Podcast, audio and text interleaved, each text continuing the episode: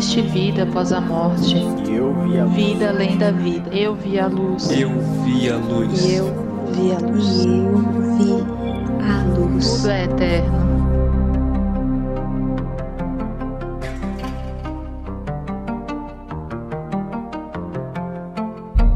Bem-vindo ao Relatos EQMs Vida além da vida.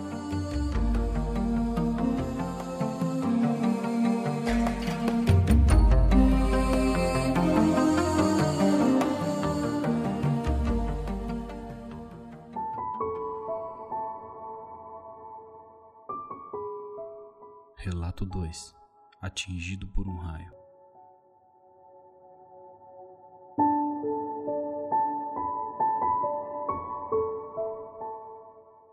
Quando eu era garoto, cerca de 13 anos, eu estava a pé em uma ponte que também era uma represa. Eu estava encostado em um poste de luz de alumínio que foi atingido por um raio. Quando caí no chão, meu padrasto me viu e tentou me reanimar fazendo massagem cardíaca. Enquanto eu estava lá, deitado na estrada, eu me vi em um lugar profundo de uma total escuridão. Não conseguia enxergar nada. Depois do que pareceu passar alguns minutos, a escuridão deu lugar a um cinza, e então surgiu uma nuvem branca e uma intensa luz. Eu sentia como se eu estivesse flutuando no espaço. Comecei a viajar a uma velocidade muito rápida, mas não sentia vento ou som. Todas as estrelas pareciam borrar quando a velocidade aumentava em um túnel de luz. No final do túnel, vi um ponto brilhante Chegando mais perto, a luz ficou maior até que eu entrei nela. Eu me encontrei em um lindo reino que tinha montanhas, a grama era muito verde e o céu era o mais belo azul que se pode imaginar.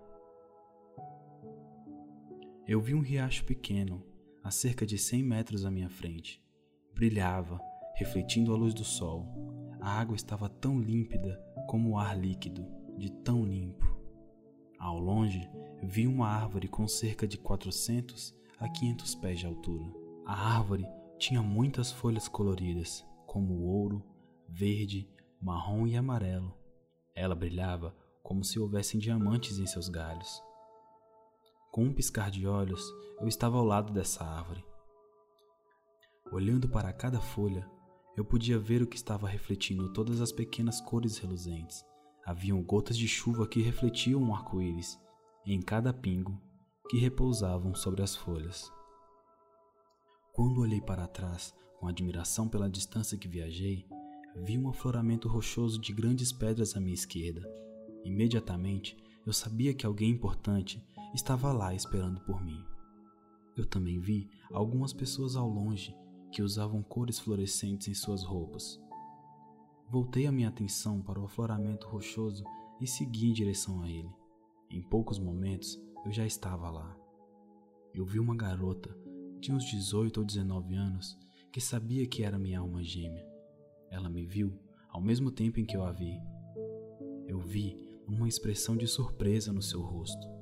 Foi então que percebi que tinha acabado de sair desse lugar e retornado após apenas alguns minutos. No entanto, na minha terra, eu tinha ido embora aos 13 anos de idade. Me senti confuso. Minha alma gêmea estava vestida de maneira muito diferente dos outros seres que eu tinha visto. Ela estava vestindo uma roupa leve, meio verde.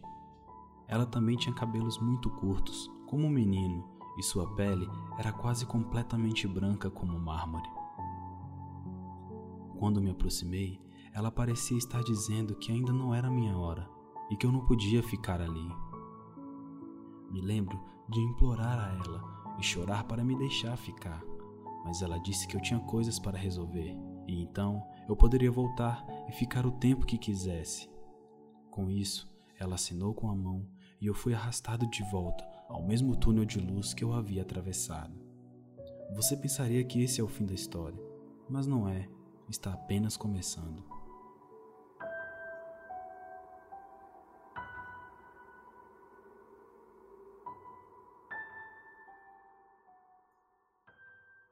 Quando voltei para onde meu corpo estava, eu vi o meu padrasto fazendo massagem cardíaca tentando me reanimar. Mesmo quando ele estava fazendo respiração boca a boca, eu vi um pouco de vapor saindo da minha boca. Dentro de um instante, fui puxado de volta para o meu corpo. Quando abri os olhos, eu senti raiva e ódio pelo meu padrasto. Eu não queria ter voltado, e ele me trouxe de volta. Eu o culpei pelo meu retorno, embora isso tenha passado mais tarde. Percebi que ele estava apenas tentando salvar a minha vida.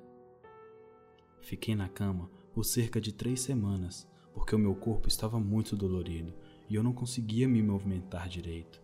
Na época, não tínhamos dinheiro para ir ao hospital. Eu nunca disse à minha mãe ou ao meu padrasto sobre a minha experiência.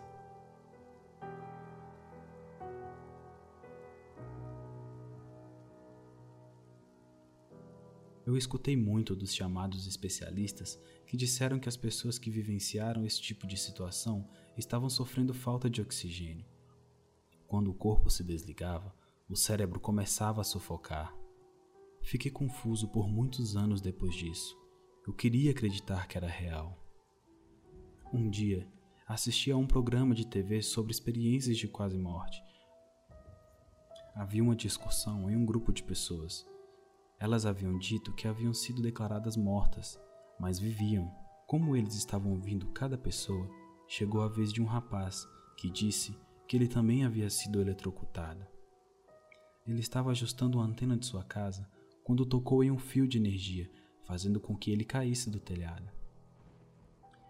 Enquanto eu estava lá ouvindo, ele começou a dizer tudo que eu tinha experimentado 17 anos antes.